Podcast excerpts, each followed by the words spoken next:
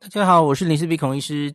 今天十一月十号，那指挥中心记者会啊，然后那个我们的陈时中部长上午接受质询的时候，就有公布了一张图，然后下午记者会的时候，罗怡君，嗯、有罗富有特别再把这张图稍微说明一下，就是公布他们公布了从八月六号到十一月二号，大概这三个月啊，我们境外移入的案例，那。境外移移入了入境了多少人哦？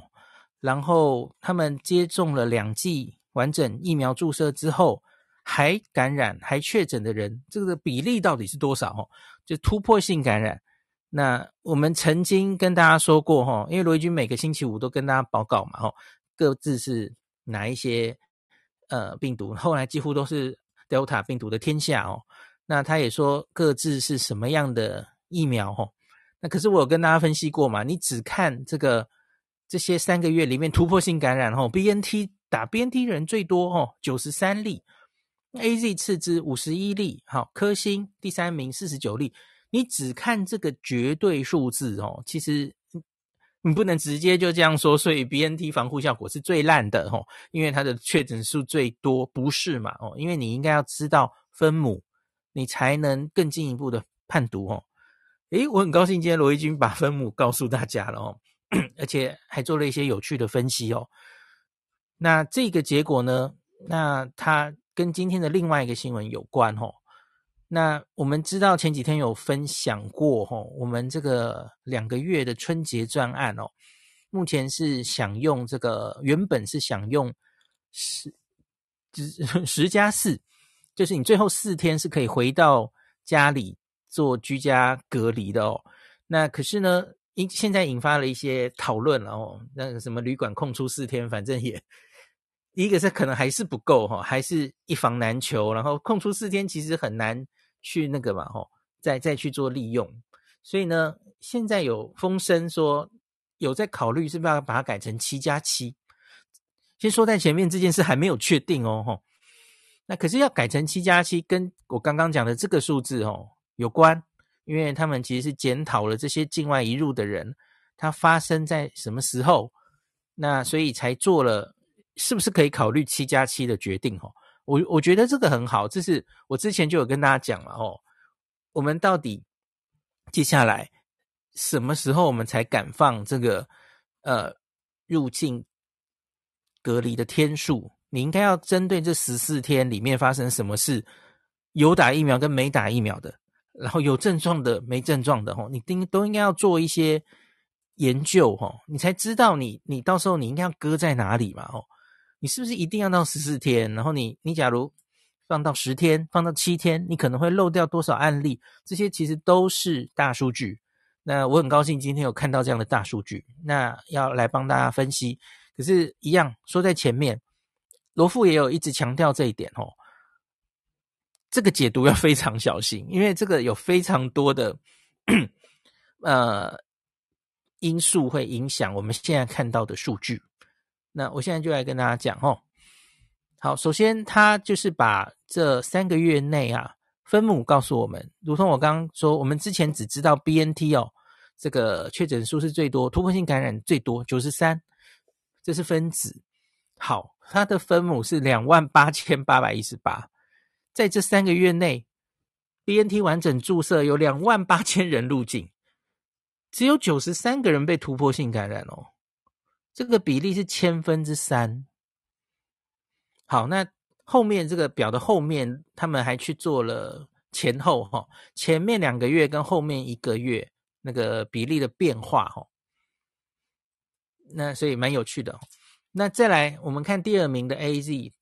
果然，我跟之前跟大家讲嘛，吼，我说这个确诊数的多寡，它可能其实只是反映着你到底是这个疫苗打的人比较多嘛，吼，果然真的是 BNT AZ，它就是第一名跟第二名，吼，只是反映人数的多寡而已哦。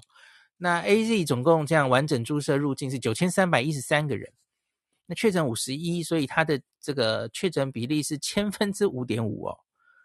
千分之三跟千分之五，所以你看比例反而 AZ 还高一点，可是还好吧？一千个三点二人跟五点五人是有差到哪里去？大家一直说，诶，这个 AZ 是有人说它是阳春面是吧？有人瞧不起它，他就一定要打到最好的疫苗。很抱歉，我跟你讲，一千个人哈，突破性感染 BNT 三点二个人啦，AZ 五点五个人。你是觉得阳春面有差到哪里去你？有吗？好，我们继续看莫德纳呢？莫德纳是突破性感染十二。哎，我觉得我真的讲的都很对耶，因为我那时候就说，哎，莫德纳，哎，十二，我说他可能是真的是真的保护力比较好哦，哎哎，还真的比较好哎，莫德纳是六千四百零七剂，六七个人，对不起，完整接种，然后它只有十二个突破性感染，那这个突破的确在这一个数字里面看起来相对是最低的哈，它是千分之一点九，那可是这你不要高兴太早，因为看这个前段后段哈。前两个月这个是零点一五 percent，可是最近一个月左右哦，它高到了这个零点九一 percent，千分之九，哎，结果就刚拉高了，那不知道怎么解释哦。那因为其实我想这个影响这整个你看到的比例高低的因素有很多，第一个就是这个其实数字还不是太大哦。那第二个是你要看这些人是从哪里回来的，因为这个感染的比例，突破性感染比例，你假如是从疫情比较严重的地方回来，你当然那个确诊突破性感染发生的比例就一定比较高嘛。那另外你还要看这些人到底是打完疫苗之后多久，那这其实全部都是变数哦。那你假如正好，其实我们现在看到的这些 BNT 的人，他是从呃，我在猜。境外移入回来，可能台湾还是美国为主吧，哦，那所以 BNT 疫苗是最多的哦。那这些打了，所以它的抗体其实都已经掉下来了，所以它当然它可能就你看突破性感染比较高，哦。那理论上你其实应该要去，那莫德纳也许它就是整体打得比较近嘛，这些人搞不好才打完三四个月，所以它的突破性感染就自然会比较低。好，那。接下来我们来看科兴国药哈，科兴国药的话，各自是科兴比较多，六千人里面四十九个人，它比例是零点八一。那国药是两千五百个人十个，零点三九。那有人就会跟我说，嘿，千分之三点九，国药也没有很差嘛，吼啊，不是大概就是千分之几这种数字呢？啊，科兴千分之八，稍低稍高一点，然后好。可是科兴跟国药，我相信应该多半都是啊、呃，我们的台商朋友从中国回来吧，应该是大宗吧，我想应该是。那所以呢，中国大陆它本来这个呃疫情控制应该是相对比较好的嘛，吼。那相对于我刚刚说的这些打 BNT 莫德纳的人，他们大概都是从欧美回来，特别是美国回来，哦。很明显，那个在那个他们回来的地方，那个感染的风险就是不一样嘛。所以呢，你你从这个数字来看，哦，诶，你看，你看国药就千分之三，那不能直接这样比，大家知道我的意思吗？你现在看起来 BNT 跟国药看起来都是千分之三的比例哦，那可是明显这些国药本来染疫的风险应该就低才对哦。那你还可以看到千分之三哦，那那到底，也许它其实没有你想象中的这么好，呃，大概可以这样说了哦。好，所以这就是我说解读还要很小心了哦。那娇生疫苗一剂呀，它是这里面表现目前看起来最差的哦，它只有一千四百四十九个人，有十八个突破性感染，那比例是十一点二四 percent，就是千分之十二哦，这是里面相对比较高的哦。那可是我觉得这个就是也要看他是从哪里回来，然后娇生可能美国回来多吧哦，那这个数字还很小了哦，他才千分之一千个人而已哦，这个母数不够大哦，那所以当然有可能这个数字还是呃有一点点误差，是当然有可能的哦。诶，有一个很有趣的是 COVAXIN 印度那个灭活疫苗啊，也有三百零五例的的这个完整接种，里面也。突破性感染只有两例哦，这个千分之六点六，表现也不错哈、哦。好，那这里我来看一下这个罗维军怎么讲，然后最后再来讲我的解读好了哈。这个罗富表示哈，那这个刚刚数字我已经都念过了哈。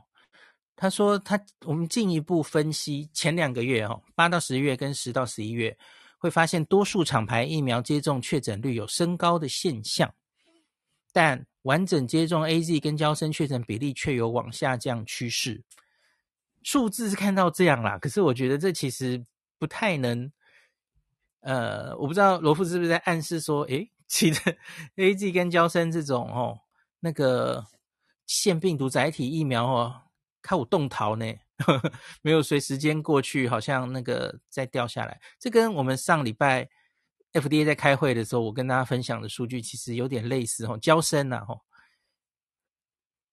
可是大概也不一定能用这样的可能有问有一种种限制的数据就下这样的结论哦。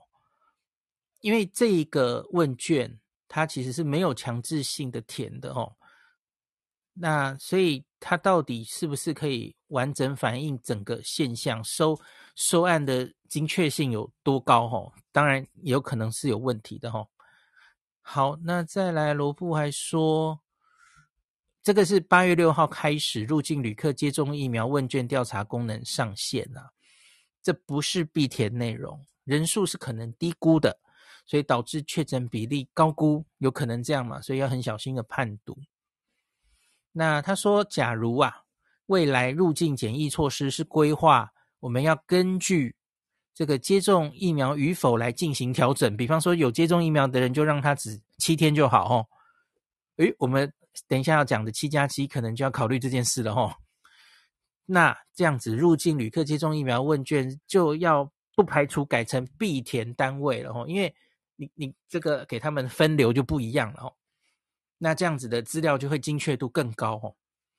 那但以现阶段入境检疫策略没有在看的话，目前是只是选填，然后好，那这里我我先停在这里讲一下我我自己还对这个那个这个资料的呃做个最后的小结整理哈，很多人。这一个图出来之后，就在一直比吼，哪个疫苗突破感染最高，或是哪个最低，怎么样了吼？可是我，你有没有发现吼？知道分母之后吼，这些每一个疫苗突破性感染几率是不是都没有你想象中的高？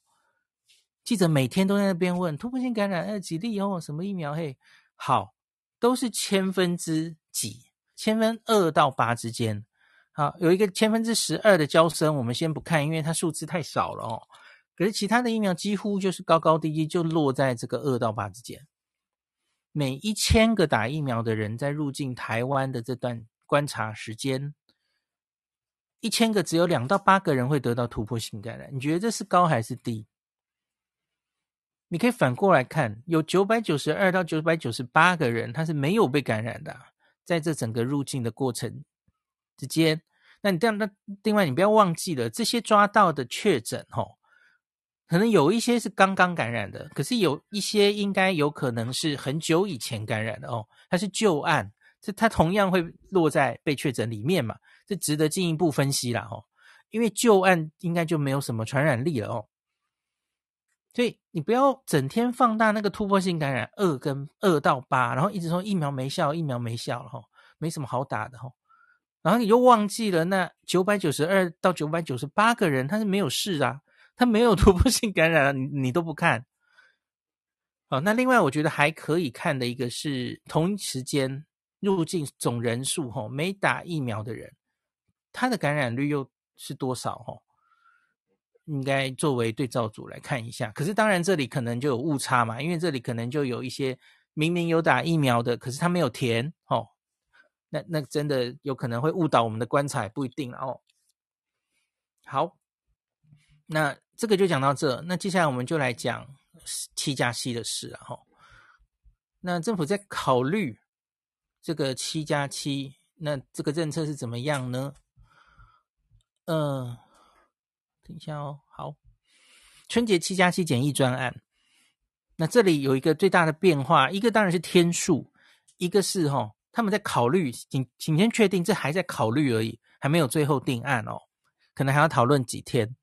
那他们在考虑打两剂 WHO 认证疫苗，满十四天之后才可以做这样七加七的缩减，它的呃，就是后面七天可以在家里居家隔离哦。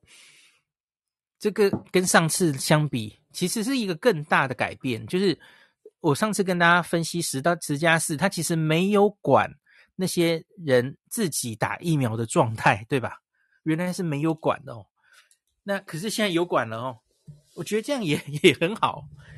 那本来就应该这样嘛。有打疫苗跟没打疫苗一样的话哦，那我们打疫苗干嘛？嘿，哈，一定是有差别的嘛。那可是有什么差别？哦，那今天会讲出一些我们根据的研究，你其实也就是刚刚的那个这三个月内入境的人数的分析啊。吼，好，我们先看一下它要怎么改成七加七。吼，那目前在研拟有条件放宽到七加七，指挥中心倾向是施打 WHO 认证的两剂疫苗。吼，WHO 认证疫苗现在是很多国家其实都以此为。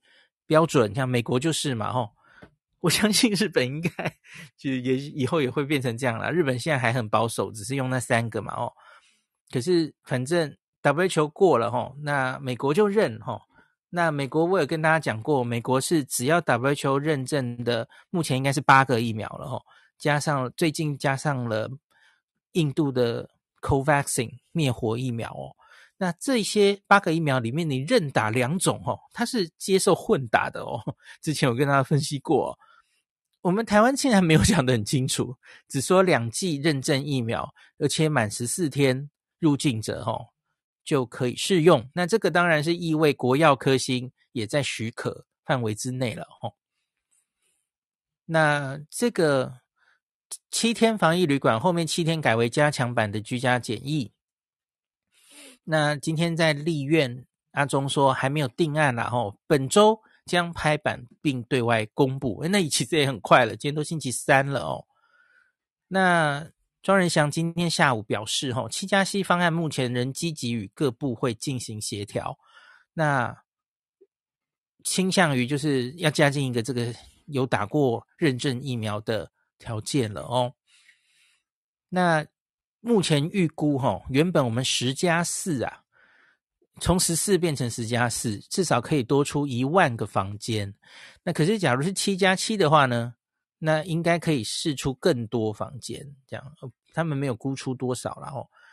那会持续跟交通部观光局协调，尽量增加防疫旅馆的量能。好，那中央的集中检疫所也有继续试出了哈。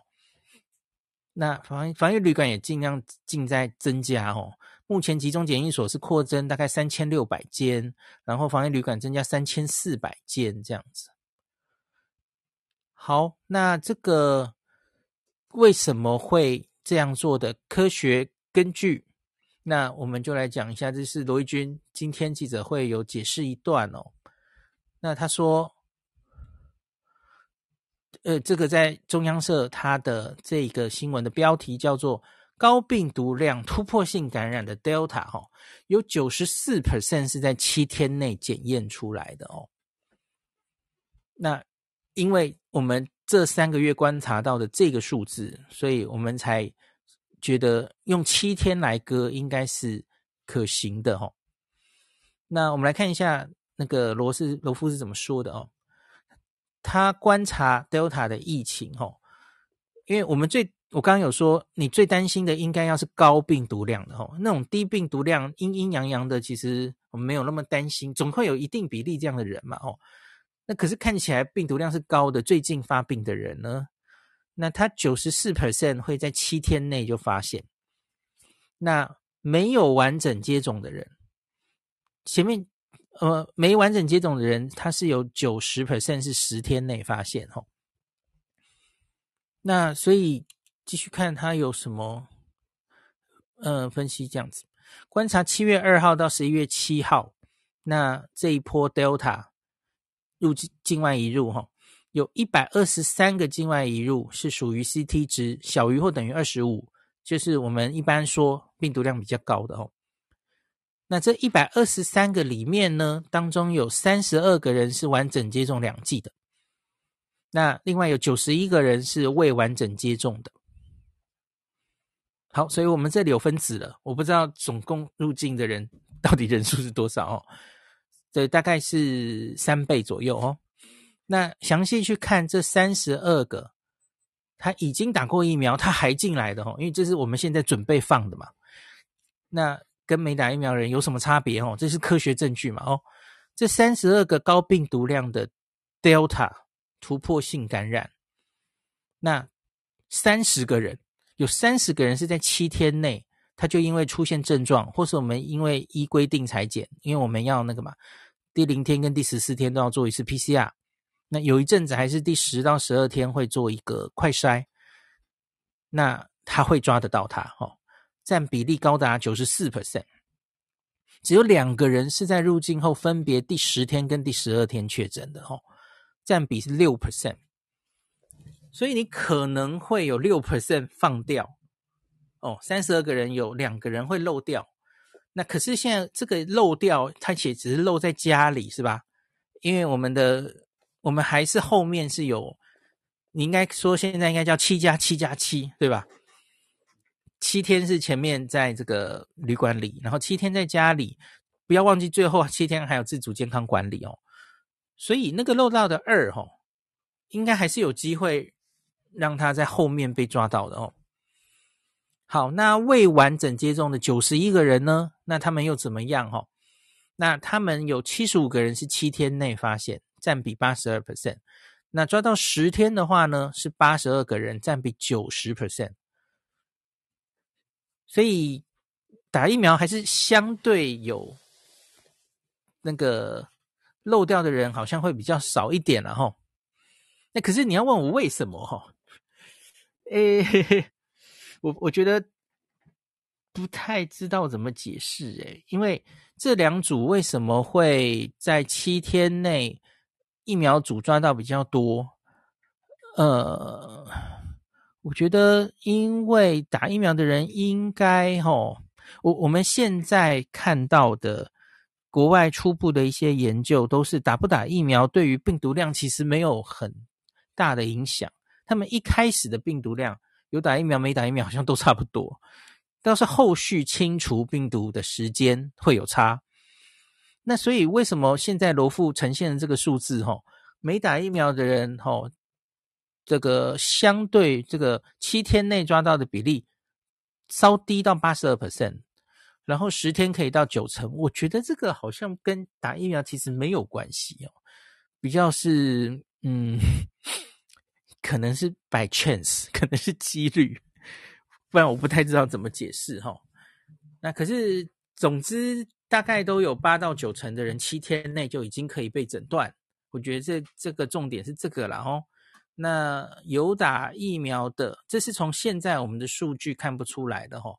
我觉得理论上，他有打疫苗，他还是有一定程度传出去的比例是比较低的。这是从后续别的研究，像新加坡有研究齁，有打疫苗的 Delta 的突破感染，它还是降病毒降下来的速度比没打疫苗的人快齁。那所以这个是我们这个研究现在没有看到的东西。好，所以罗富就下结论啦，说这个完整接种跟未完整接种，吼，七天内发生确诊比例分别九十四点八十二，有明显差距。那可是就算你没有完整接种，吼，后者是包括了只打一剂没完整接种也算哦，吼，也有九成是在入境十天内发现的，吼。所以呢，无论是十加四、七加七。那后七天或后四天的居家检疫都还是要加强监测哦。那如果透比比方说加强电子围篱这些措施，避免破口的发生了哦。那罗富也强调，刚刚讲的这些数据哦，是针对 Delta 的的研究哦，因为最近都 Delta 嘛。那可是后续还会不会有新的变异株？哈，罗富不要再吓我了哈，习病毒是吧？导致病毒。这个疫情的变化，那还需要密切追踪了吼。好，那大概今天记者会的内容到此为止。那现在改七加七哦，大家记不记得我第一次讲十加四的时候，我就跟大家讲说，我觉得你七加七其实应该有比较灵活嘛，哦，因为你这样试出七天七天的旅馆，那样这个七天旅馆现在空出来，然后给下一个人运用，应该会比较好运用嘛。因为你假如旅馆每个人都是要十天，那这样子其实 运作会有点困难哦。那一个是这个，一个是我就说。以我们之前的了解，吼，多半的发病啊，都是发发生在前几天嘛。你看现在我们的数字呈现起来也是这样嘛，吼。所以你在前面就可以抓到多数、大部分的的这些确诊者了，吼。那特别是 Delta，Delta 就是它繁殖的比较快，哈，病毒量增加比较快，所以因此我们现在看到，大家是比较怀疑它的发病。潜伏期会不会有点变短了哦？而不是它长得比较快，它是潜伏期反而变长，那其实不符合我们的观察嘛哈。所以你好像是不是 Delta 特别还可以把它稍微减低它的这个观察期哈？好，那所以这个是我们有自己的科学数据看到这件事啦吼。绝大多数，你不要忘记这个分子分母嘛吼，这个总共。打疫苗，我们刚刚说这个三窝三个月里面两万八千个人，两万八千个人里面呢，他总共确诊就只有这 Delta 的，哎，其实这两个这这这个两个数字好像都不太起来耶哈。好，呃，对不起对不起，我讲太快了，这里要剪掉。嘿，好，我们今天最前面讲的那个吼，那个是高病毒量、低病毒量全部都讲了吼，在这三个月里面。两万八千多个人突破性感染里面呢，那总共有，嗯、总共有哇，这不会加，对对啊，讲不出来。好，我们好了好了，两万八千人里面，BNT 就九十三个哦，那 AZ 是五十一个哦，这就马上已经快两百个了。那可是罗夫们只抓出这个高病毒量的人。打完疫苗的其实只有三十二个耶，那所以你看这个万余人，然后这只有三十二个的，这这个是全部疫苗加起来，我看应该有到可能有四五万人吧。这四五万人里面只有三十二个是高病毒量，而这三十二个里面又有高达三十个都可以在七天内就把它抓到。好，所以大概五万个人可能只会漏两个。那所以这个比例是不是 我们可以承受的风险呢？你一定要要求一定要零零零全部都挡住的话，那你就只得让大家就就都十四啊，十四加七吼。那可是以现有的科学证据，我永远就跟大家讲嘛，在我们在讨论机师的问题的时候，我也是跟大家讲，防疫就是切一条线，你要切在哪里，你能容忍多少风险，它有可能进来。那你假如真的就是完全无法容忍，零容忍，我就跟你讲啊，那你就十四加十算啦，你一进来都隔离二十四天，好不好？几乎不会漏，好吗？滴水不沾，好吗？诶，滴水不漏，对不起，滴水不漏，完全不会漏。可是需要这样吗？就就以你现在看到的这些资料，哦，对，破五万了，哈。这个三个月内入境五万这个完整疫苗注射的人，我们就只看到两个人会超过七天才被抓到嘛？所以啊，这个是不是我们可以比较有科学证据哈？我们是可以把这些打完疫苗的人的检疫隔离期定在七七天就好。好，我很高兴有这样子的那个。大数据，而且是 Delta 哈，那我们自己做的各种施打疫苗、各种疫苗的这个呃大数据来支持我们的边境管制那个天数可以缩减的证据。那经过我们现在开始这两个月哈，这个春节专案，我相信那个数据会会更多。那对于未来我们真的要走向期末考的时候，我们敢不敢放？我们要放几天？我觉得这都是很好的大数据哦。那就很期待罗怡君再跟大家分享。好，今天就讲到这里吧。Nobuhiro，你离台湾越来越近了呀。对啊，七天加七天听起来比较吸引人哦，就是你在家里，而且而且加上有打疫苗啊，所以感觉上有打疫苗的人有这个这样子感觉蛮开心的。嗯，对啊，打疫苗的人总要有一些差别嘿。对啊，希望可以赶快回去。对我，我觉得我我今天今天有有一部分的人看到这个新闻的，就在那边惊慌，说什么？哎，那你这样子考验人性，后面的七天在家里，然后大家会不会不乖，然后会怎么样怎么样？然后，可是我们已经看到大数据啦，五万人肉漏两个是是有多多惊慌啊？嗯，没错，看数据讲话。对呀、啊，我觉得这样很好，这样很好。那所以，呃，日本那边好像也还在谈。那我我我相我我今天贴出去后，然后楼下就吵得乱七八糟，这样我就不忍心看，因为很多人就在那边讲互惠。第一个有人在说，诶，不是说台日友好吗？现在怎么诶，根本都诶不不认我们的小黄卡啊什么的。嗯、然后又有人说什么朋友应该要互相这个哦，你说你要我们去他们那里哦三天，然后可是我他们来这里，我们还要给他关十四天。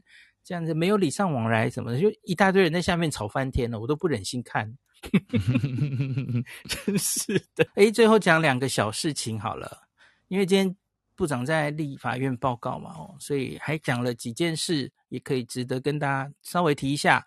我们确定有买到莫沙东的莫纳皮拉韦的新药了，吼。然后另外他有提到，吼，辉瑞的。我前几天跟大家介绍的嘛，哦，他说辉瑞的药物看起来也研究数据不错，也会考虑购买。那也请这个药厂有跟这个专家委员会的专家说明的。好好，一万份，一万人份这样子。然后今天立法院又有问那个伊维菌素了，哈，就是 就是专家委员会就是经过讨论，还是觉得目前是证据是无效的，哈。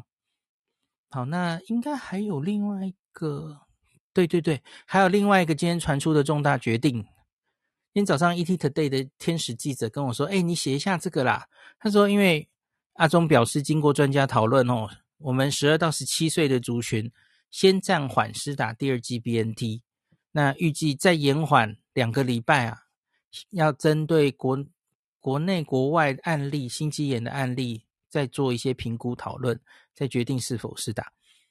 我就跟他说没什么好讲的，我上礼拜该写的都写了，没有超过我我上礼拜讲的范围啊。哦，就是我已经跟大家分分析过了嘛。哦，美国那些还有日本，他们心肌炎观察到的状况，呃，然后我们应该要看哪些资料才决定我们的青少年该不该打第二剂 BNT，都讲过啦。所以没有什么好讲的，就是专家要开会嘛，吼。那再延缓两周，那可能就会到了第一季跟第二季可能会到十二周左右吧。嗯，因为是九月嘛，吼，可能会到明年去了。那或是十二月，我不知道，反正就看专家后续的意见就是了。哦，今天的第三个新闻，今天其实新闻蛮多的，随便讲讲。嘿，其实一早就传出来了哦，其实应该是星期一发生的哦。新加坡的新政策，诶，这个我其实是有点意外的哦。不接种疫苗者就没有免费新冠治疗，一旦染病要自付医药费哦。这是他们十一月八号记者会上宣布的哦。他们说，十二月八号开始将不再替拒绝接种疫苗者，你是因为身体任何状况没有打不算哦。可是你是自己选择拒绝接种疫苗者哦，那他们十二月八号开始不帮你支付新冠的医疗费用。那有一些尚未完全接种者哦，他要你给你 下最后通牒吧，你要在十二月三十一号前注射第二剂，否则明年一月开始嘞。哦，你只注射一次一剂，没有完整注射者也是要自己染疫就自己付费哈。然后我觉得这个蛮严峻的哦。